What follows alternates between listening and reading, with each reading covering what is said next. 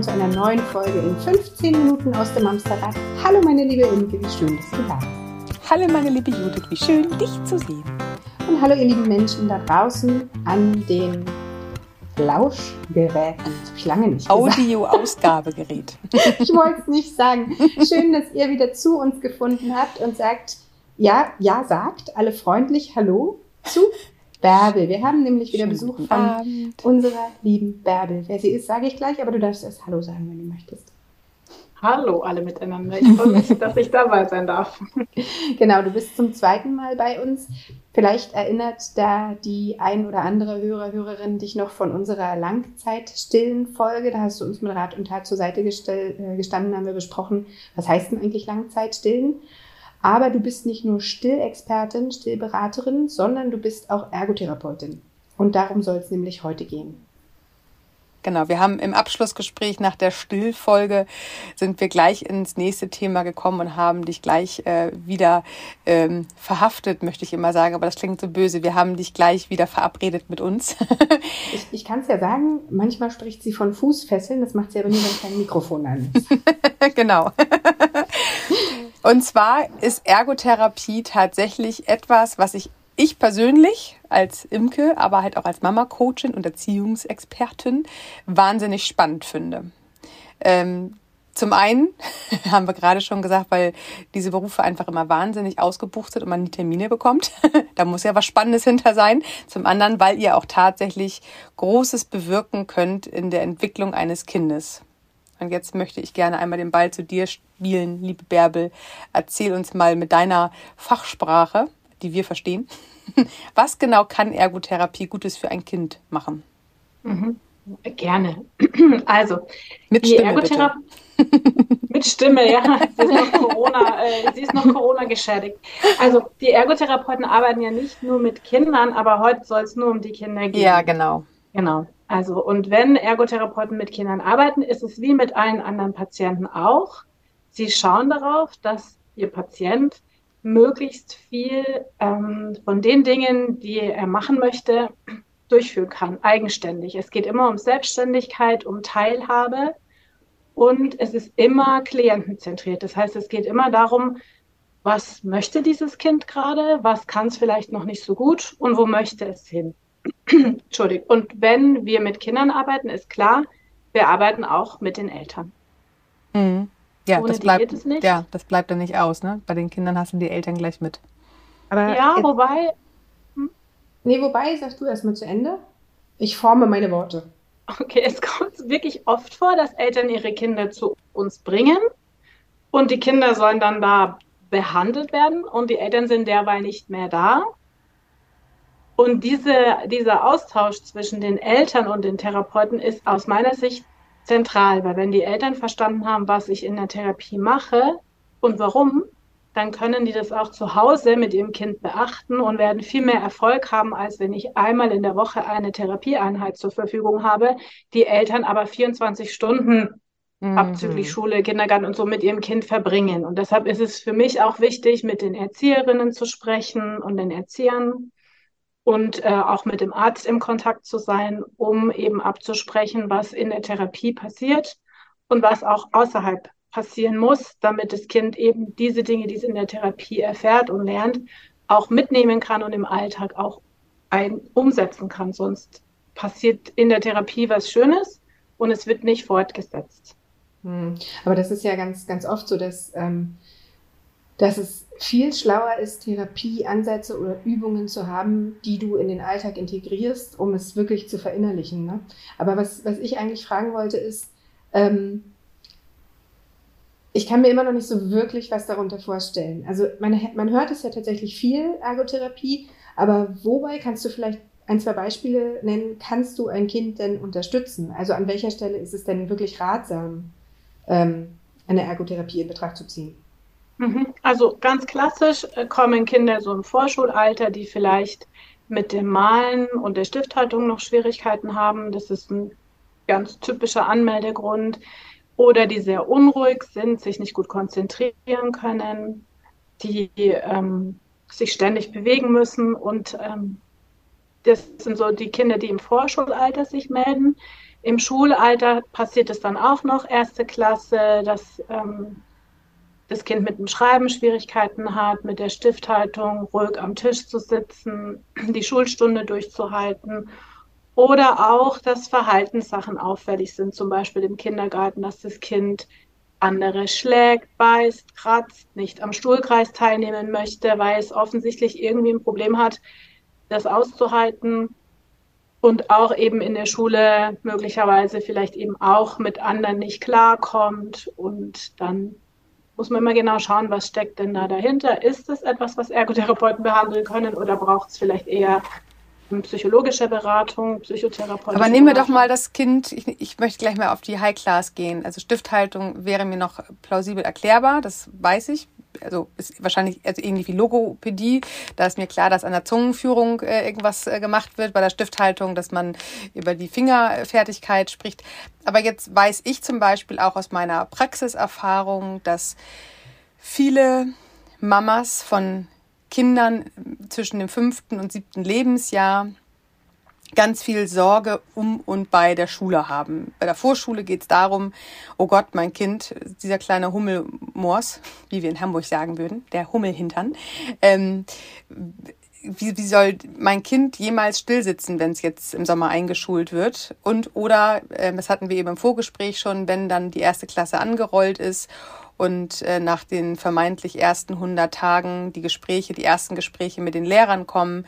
Ähm, ihr Kind äh, bewegt sich zu viel, ihr Kind ist anstrengend, ihr Kind ähm, stört den Unterricht.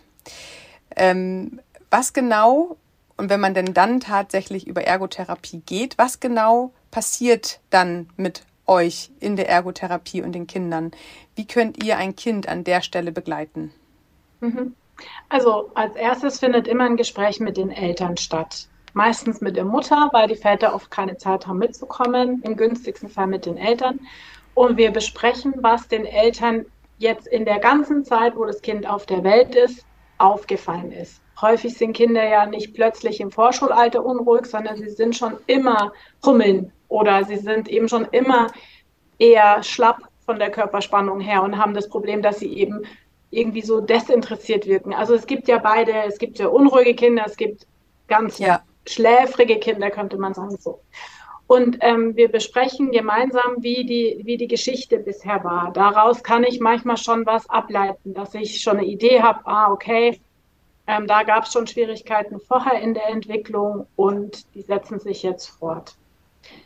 Und dann lege ich mit den Eltern gemeinsam die Ziele für die Therapie fest. Wenn die Eltern jetzt sagen, das Wichtigste ist für uns akut, ähm, dass dieses Kind ähm, den Stift hält, dann mhm. üben wir dieses schwerpunktmäßig. Wenn wir, äh, wenn die sagen, naja, die Unruhe ist unser größtes Problem, dann geht es um die Unruhe. Und wir Therapeuten müssen immer schauen, wo kommt es möglicherweise her? Also wir beobachten das Kind beim freien Spiel, wir haben verschiedene Testbatterien zur Verfügung, die wir mit dem Kind machen können, und um genau zu schauen, wo steht es gerade motorisch, wo steht es von der Wahrnehmung her, wo steht es von der Konzentration her. Wir wissen, was ein Kind feinmotorisch können muss, etwa zu welchem Alter. Und es sind ja breite Spielräume, also das muss nicht auf den Punkt sein, aber wir können das einschätzen. Und wenn wir beobachtet haben, woran es liegt, dann haben wir eine Hypothese. Möglicherweise hat das Kind äh, äh, spürt es sich nicht, noch nicht so gut und hat Probleme mit dem Gleichgewicht und kann deshalb vielleicht noch nicht so lange auf dem Stuhl sitzen, weil es unruhig wird und weil es einfach ein bisschen ähm, Körperinformation braucht oder vielleicht, weil es tatsächlich vom Stuhl fällt, weil es nicht wahrnimmt, dass es langsam kippt und dann ähm, vom Stuhl rutscht. Also das heißt, man muss genau schauen, warum ist das Kind unruhig. Vielleicht steckt ja auch eine Diagnose wie ein ADHS dahinter. Das gehört dann eben in eine ärztliche Diagnostik und dann kann dann auch Ergotherapie verordnet werden. Aber wir schauen eben, was der Arzt auch auf das Rezept schreibt, was er für eine ähm, Diagnose stellt. Und dann ist in der Therapie genau so das der Inhalt. Natürlich kann ich mit einem Kind, ich kann nicht vorher sagen, wir spielen heute ähm, Affe im, im Zoo. Wenn das Kind kommt und sagt, das ist ein Goldfisch, dann ist das Kind heute ein Goldfisch. Und die Idee, die ich mir für den Affen im Zoo überlegt habe, die kann ich mit dem Goldfisch wahrscheinlich auch irgendwie machen. Und dann haben wir unterschiedliches Material zur Verfügung und es hängt auch so ein bisschen davon ab, welcher Therapeut welche Weiterbildung hat und welche Ausrichtung. Ich arbeite viel mit äh, Bewegung, Schaukeln, Rutschen, Rollbrett, wir bauen Parcours auf, ich baue da auch feinmotorische Sachen mit ein oder eben Wahrnehmungssachen. Jeder kennt die bekannte Pizza, das Kind legt sich aus, ist der Teig, ich belege die Pizza. Das war mein also Lieblingsspiel, so, als meine Kinder noch im Kindergarten waren. Ich war immer die Pizza. ja, genau.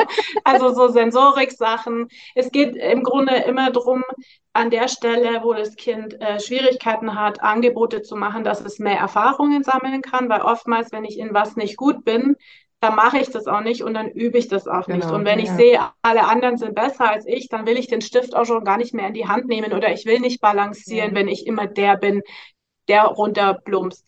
Und deswegen kann ein Kind in dem geschützten Rahmen, in der Ergotherapie, diese Erfahrungen sammeln.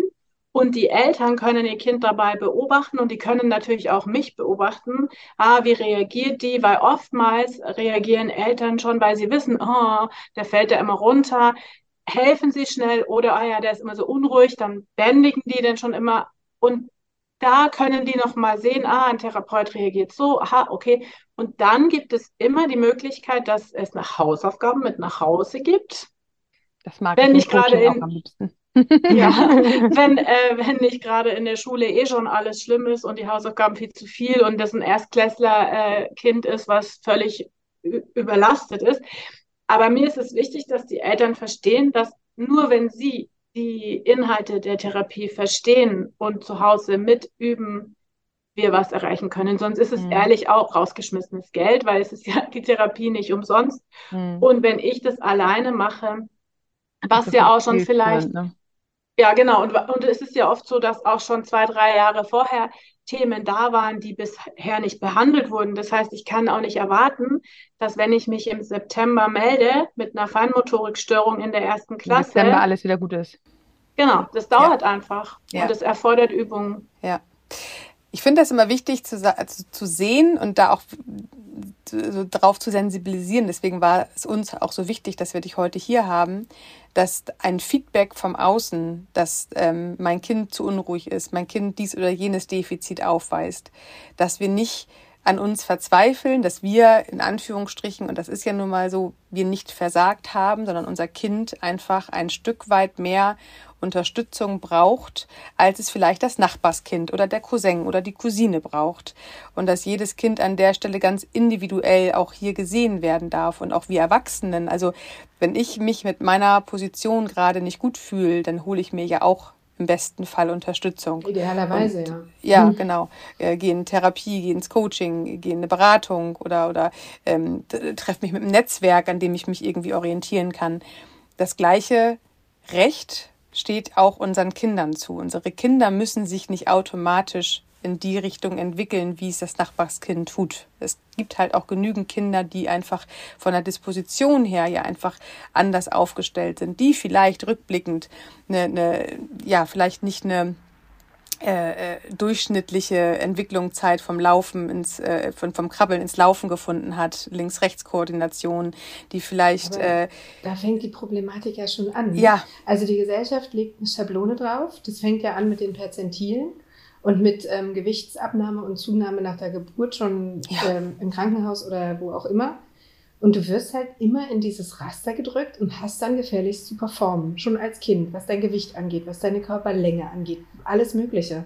Und ähm, ich glaube, dass da noch ein ganz großes Problem in unserer Gesellschaft ist, dass ähm, viele Schulen, viele pädagogischen Fachkräfte gar nicht die Kapazität und vielleicht auch gar nicht die Expertise haben, so genau hinzugucken, oder? Also ich stelle es mir auch wahnsinnig schwierig vor mit einer Klasse mit 25, 30 Kindern. Dann ist, hat gesagt, es muss ja irgendwie funktionieren, damit es vorwärts geht. So, ne? Also wie willst du es dann ja, die haben halt auch ihren Lernplan. Ne? Wenn dann immer ja. einer aufsteht und die äh, Klasse äh, anstiftet, unruhig zu sein, dann ist es natürlich Symptomträger Kind. Genau. Und dann Gerne, wird halt das, das Symptom bekämpft, wird. aber nicht die Ursache. So, ja. ne? sei jetzt still, so sitz doch mal ruhig. Aber genau, so. Und wenn ich aber jetzt ein, einen, eine Mama oder ein Papa bin von einem solchen Kind, vielleicht ähm, auch in, in, einem Gespräch mit, mit der Lehrkraft gehört habe, okay, also irgendwas ähm, musst du dann mal gucken, das funktioniert so nicht. Was, was mache ich denn als erstes? Also ich muss wahrscheinlich den Weg über den Arzt wählen, um tatsächlich auch ein Rezept zu bekommen. Oder wie? Ja, prinzipiell. Also Ergotherapeuten dürfen eigentlich nicht ohne Verordnung tätig werden. Die dürfen zwar beraten, aber sie brauchen für eine Therapie immer eine ärztliche Verordnung, auch wenn man privat versichert ist. Ohne das geht es einfach nicht, weil wir ja im Gesundheitssystem verankert sind und auch die Krankenkassen eben die Behandlungen bezahlen komplett. Hm. Und deswegen ist es gut, frühzeitig das Gespräch mit der Ärztin zu suchen und die Sorgen zu beschreiben. Und ich komme nochmal zurück. Also die Kindergärtnerin und die Lehrerin oder der Lehrer, die haben ja das genau das Problem, da sitzen 30 Kinder oder wie auch immer, die sind zu bändigen. Ja. Naja. Die ist es, ich finde es tatsächlich unvorstellbar schwierig, im ja. September oder Oktober schon zu wissen, wer von denen äh, jetzt ein Problem hat und wer nicht. Ich könnte mir ein schon nicht mal alle Namen, ist. ja genau, die Namen könnte ich mir schon nicht alle merken. Deswegen fallen mir wahrscheinlich dann als Lehrerin auch als erstes die auf, die mich am meisten stören bei meiner Arbeit. Und die, klar, ähm, müsste man sagen, die Formulierung wäre schöner zu sagen, dieses Kind hat ein Problem, es braucht Hilfe, als dieses Kind stört und ich möchte, dass mhm. es behandelt wird. Es braucht ja eigentlich Unterstützung und die Eltern wissen das wahrscheinlich schon, dass es sich schwer tut. Oder es zeigt tatsächlich erst in diesem Rahmen die Auffälligkeit. Es gibt ja schon Kinder, die zu Hause unauffällig sind und auch in der Therapie, in der Einzelsituation völlig unauffällig sind, aber in der Schule oder im Kindergarten sich seltsam benehmen. Und ähm, deswegen ist es immer abhängig von dem Ort, an dem sich mhm. das Kind auch auffällt. Genau, und dann habe ich das als Eltern diese Sorge vielleicht von der Erzieherin gehört oder von der Lehrerin und dann gehe ich zum Arzt oder zur Ärztin, zur Kinderärztin und sage, hm, im Unterricht fällt auf, mein Kind kann überhaupt nicht still sitzen oder im Kindergarten fällt auf, mein Kind schlägt immer andere, wenn es in der Reihe steht. Und Wenn ich einmal ganz kurz da unterbrechen darf, ich finde es so wichtig, dann den Kinderarzt erstmal zu kontaktieren und nicht die Suchmaschinen des Internets bedienen. Oh Gott, ja. Das mit der und der, ja, mit der und der Symptomatik, was kann mein ja. Kind haben? Ah, Stempel ADS. Ich finde das einen so wichtigen Aufruf an der Stelle, dass man auch genau ja. mit so einem Thema, wie du es gerade gesagt hast, Bärbel, mein Kind, es wurde mir zurückgespielt, mein Kind sitzt in der Schule nicht still. Es äh, stört im Unterricht, die Lehrerin ist gerade überfordert damit. Ich finde, und das ist wirklich etwas, was wir auf alle Fälle an der Stelle euch Mamis und Papis da draußen sagen wollen. Die Ärzte sind nicht nicht nur gesundheitlich für den Husten, Schnupfen, gebrochenes Bein zuständig, sondern tatsächlich auch genau für solche Themen. Also bitte, ich wollte dich nicht unterbrechen, Bärbel, aber das war mir gerade nochmal wichtig. Kinderärzte sind nicht nur, nicht ja. nur für den Husten und Schnupfen da. Die haben auch noch mehr Kompetenz. Für Geist und Körper. Ja, so, an der Stelle weiter. Jetzt Gut. bin ich beim Kinderarzt und sage, mein Kind sitzt nicht still. Genau, und er kennt das Kind ja im besten, im besten Falle schon ja, länger, weil es gut, es gibt auch Familien, die ziehen oft um und haben die, die Ärzte nicht mhm. am Stück. Aber im besten Fall, sage ich mal, kennt er das Kind schon von der ersten U-Untersuchung und weiß, uiuiui, ui, ui, das ist eins, was ganz schön ähm, viel Bewegung braucht und oh ja, unruhig hat, ist ja. und schon immer unruhig war, vielleicht auch nicht gut zugenommen hat, vielleicht so ein Kind, was Stress hatte, äh, schon in der in der Schwangerschaft oder Geburt oder was auch immer, was passiert ist. Und dann kann er das gut einschätzen oder vielleicht kennt er das Geschwisterkind, was auch unruhig ist und weiß schon, hm, das sind eher, ist eine unruhige Familie. So, dann kann er das mhm. einschätzen und kann entsprechend entweder Ergotherapie, Logopädie, Physiotherapie verordnen, was er halt als Schwerpunkt der Problematik sieht und ähm, die Ärzte möchten manchmal auch erst eine weiterführende Diagnostik. Also zum Beispiel mhm. gerade bei ADHS möchten sie, wenn sie es nicht selber machen, vielleicht noch einen Kinder- und Jugendpsychiater einschalten, um eben nichts zu übersehen. Oder sie schicken auch mal an ein sozialpädiatrisches Zentrum, Frühförderzentrum, um mehrere Berufsgruppen draufschauen zu lassen. Was auch an der Stelle nicht schlimm ist, wenn der Kinderarzt das für eine gute Idee hält, heißt es nicht gleich, da ist eine Diagnose hinter. Es wird immer erstmal ja auf Verdacht gearbeitet. Und selbst wenn, ist das auch nicht schlimm. Also lieber einmal zu viel sich da Hilfe, Unterstützung holen, als einmal zu wenig. Ich denke, was genau einfach gerade. Also wie gut, dass das geht ja, auch, ne? Ja, also wie gut, aber dass wie wir oft, in einem Land leben, wo man die Möglichkeiten ja, hat. aber einfach. wie oft zweifeln die Mamis an sich Ja. und, und, und Ja, voll. versuchen das selber und ne, dann sind ja auch viele ähm, jetzt gerade auch in unserer in unserem ähm, Community die Bedürfnisorientierung ist ja ganz groß und und jetzt begegne ich mein Kind auf Augenhöhe und ich äh, versuche seine Bedürfnisse zu spiegeln und trotzdem passiert dies oder jenes. Die Muss ja Zweifel an haben. sich ja nicht selbst anders. sind Ja. so groß und das ist finde ich heute einfach das, was mir so unfassbar wichtig ist. Wir haben nicht alles in der Hand. Es ist nicht unsere Verantwortung, dass wir alles lösen. Also ich finde, das ist eine ganz äh, pro problematische Entwicklung, wenn wir jetzt mal die bindungsorientierte Blase äh, nehmen, dass Mütter für alles äh, verantwortlich sind. Schon in der Schwangerschaft sind sie dann an allem schuld gewesen. Die Geburt hat nicht gut geklappt, sind sie schuld gewesen. Also und die Mutter, Mutter, Mutter, Mutter. Das haben wir ja bei Herrn Freud zu verdanken. Also die psychische und physische Gesundheit äh, der Mutter zuzuschreiben, kommt aus dem 18. Jahrhundert und nicht erst durch die bedürfnisorientierte Blase. Möchte ich an der Stelle einmal ganz kurz einmerken. Ja, das haben sich aber auch die Nazis äh, zu, äh, zunutze gemacht und so weiter. Also das, da müssen wir auch nicht tiefer einsteigen. Ich finde, ich bin nur der Meinung, wie es einem Kind geht, das äh, kommt, äh, das besteht aus vielen Faktoren. Und es ist nicht nur die Mutter zuständig. Nee. Und äh, genau, es ist eben, ich, Ja. es sind alle, das ganze System ist zuständig, wie es den Kindern geht. Und gerade jetzt die Erfahrung mit Corona, wir haben äh, ja alle mitgekriegt, wie Kinder, wie wichtig Kinder sind und wie übersehen sie werden. Und Ja. jetzt sitzen sie bei uns in den Praxen, weil Ja. sie zwei Jahre lang äh, sich nicht bewegt haben. Ja.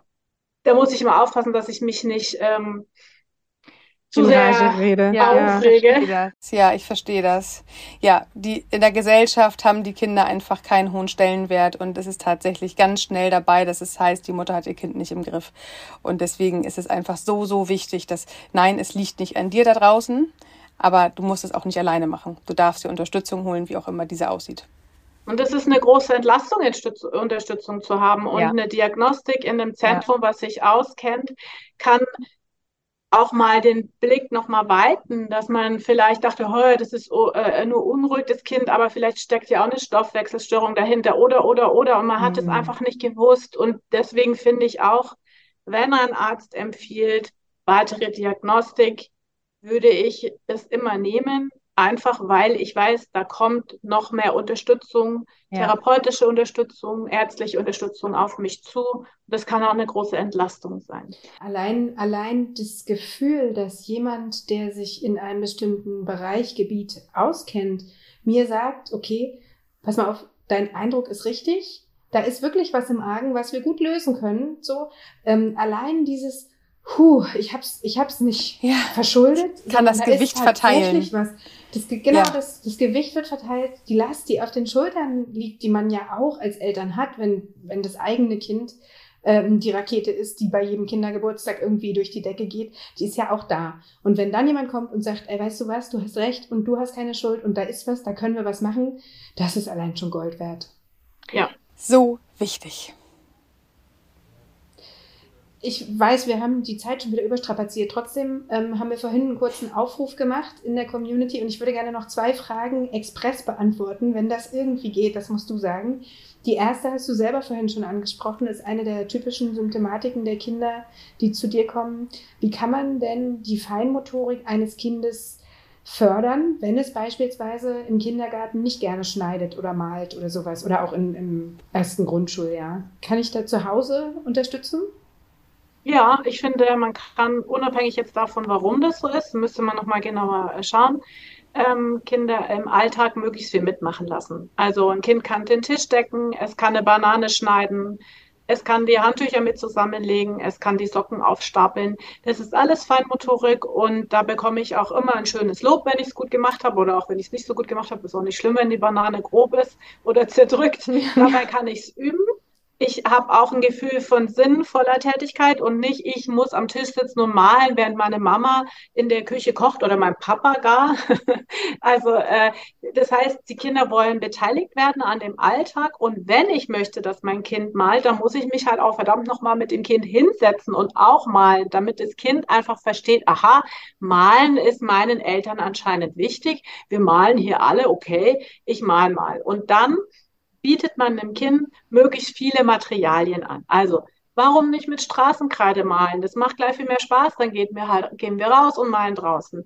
Man könnte eine Tafel im Zimmer aufhängen, dann kann man an der Tafel malen. Man kann mit Fingerfarben an die Fenster malen. Man kann mit Rasierschaum in der Dusche malen. Womit man letztendlich malt, ist erstmal nicht so wichtig. Hauptsache, das macht Spaß und ich muss dabei nicht so ein Ziel erfüllen, Haus, Baum, Sonne oder so, sondern ich kann malen, was mir in den Sinn kommt, darf kreativ sein, Kuchen backen, all solche Sachen, mhm. kneten, bringen was für die Feinmotorik. Und durch diese Übung wird eben auch nachher mein Malen besser sein. Und genau. Und der Rest, äh, also das kann man zu Hause machen. Und je öfter man sowas anbietet mit Freude, desto leichter wird es sein. Okay, jetzt gibt es immer noch die Leute, die sagen, ey, ich habe überhaupt keinen Bock auf Malen, aber du sagtest ja gerade schon, da gibt es ja unzählige andere ähm, Sachen, die man machen kann. Schneiden, stecken, sowas wahrscheinlich, ne? Ja, und ich meine, jeder kennt es, dass er mal keinen Bock hat auf die Sachen, die man mit einem Kind machen muss. Also ich mache mal auch gerne manchmal andere Sachen. Also das, das, wenn ich ein Kind habe, ich mich um die Förderung von meinem Kind kümmern muss, ob mir das jetzt Spaß macht oder nicht, das ist halt meine ureigenste Aufgabe als Eltern. Und ich finde, ich darf mir was aussuchen, was uns beiden Freude macht. Ja, und da gibt es immer was. Mama oder Papa Spaß macht, ne? Genau. Also ich zum ja. Beispiel mache nicht gern so Kleisterarbeiten. Das muss ich aber als Therapeutin schon, damit die Kinder solche äh, schleimigen Sachen anfassen. Und ich muss mich sehr konzentrieren, dass ich das nicht unangenehm finde. Wenn aber eine Mutter das nun mal nicht gern macht, dann muss sie das doch nicht machen. Hm. Das also, ne, ich muss das schon ja, als Therapeutin. Ja. Und die zweite Frage ist diese, ähm, ich habe es vorhin schon reingeflüstert, diese Zappel-Philipp-Frage. Wenn dir jetzt auch vor der Schule schon auffällt, weil Großeltern dich darauf hinweisen oder weiß der Geier warum, das Nachbarskind es besser kann, dein Kind kann gar nicht stillsitzen, es wackelt ja die ganze Zeit auf dem Stuhl hin und her und steht immer zu auf und was ist denn da los? Ist das was, was ich als Elternteil fördern sollte oder üben sollte oder eher nicht? Ich würde eher fragen, was hilft dir beim, was hilft dir, still sitzen zu können? Weil die Eltern können ja schon berichten, ja, am Tablet sitzt es stundenlang still. Okay. Ja. ja. Oder wenn wir Blumen eintopfen, macht super mit, da hält es mhm. super durch. Also die, die Frage ist immer, wie motiviert ist das Kind gerade? Warum soll es still sitzen? Und was braucht es, um still sitzen zu können? Also wenn ich jetzt äh, fertig bin mit Essen und muss noch still sitzen bleiben, weil Opa und Oma da sind, macht für mich jetzt wenig Sinn. Mhm. Wenn ich aber die ganze Zeit vom Stuhl falle, während ich meine Kartoffel versuche aufzuspießen, dann habe ich ja ein wirkliches Problem und da muss man mal schauen, wie ich das Essen gestalten kann, damit dieses Kind richtig am Tisch sitzt, eine gute Haltung haben kann. Vielleicht hat es einen Stuhl ohne äh, Tritt, vielleicht ähm, hat es kein geeignetes Besteck, äh, vielleicht hat es wirklich von der Körperspannung her nicht die Kraft, so lange aufrecht zu sitzen. Es gibt ja auch Kinder, die liegen dann immer so halb am Tisch. Die sich zusammen, ne? Mhm. Genau, also das eben müsste man sich genau anschauen und das würde ja eine Ergotherapeutin oder ein Ergotherapeut mhm. sich mit den Eltern eben auch anschauen. Ah, ich glaube, bei euch ist das und das, könnt ihr mal das versuchen, probiert mal das anzupassen. Aber das war schon voll der Knackpunkt. Also finde ich gerade, dieses kann es das nicht, weil es es wirklich nicht kann, weil es dazu nicht fähig ist, weil da noch eine Fertigkeit fehlt? Oder kann es das nicht, weil es gerade völlig langweilig ist? So, ne? da die Kartoffel anzugucken, wenn ich doch schon fertig bin. Cool, vielen Dank. Das waren ähm, wertvolle Impulse wieder. Ich, ich ärgere mich immer, dass die Zeit so schnell um ist. Wirklich. Ja, Wahnsinn. Schon schon weit über unserer Zeit. Also Aber, ich mache gerne eine zweite Runde mit euch zu dem ja, Thema. Es bitte. ist ja sehr weit. Total gerne. Unbedingt. Total Über Ergotherapie gerne. ist noch nicht alles gesagt. Nee, Vielen lieben Dank, dass du heute dabei warst, Bärbel. Das war wirklich, wirklich spannend und ich hoffe, ihr da draußen seid jetzt ein bisschen abgeholter und könnt positiv in die Zukunft schauen, wenn euer Kind vielleicht dieses Jahr ein Schulkind wird. Ist gut. Alles klar. Liebe Bärbel, auch von mir vielen, vielen Dank. Wir äh, machen am besten gleich einen neuen Termin aus und ihr da draußen, ihr kommt gut durch die Woche und bleibt gesund. Wir hören uns am Sonntag. Macht's gut. Tschüss. Bis dann. Tschüss. Tschüss.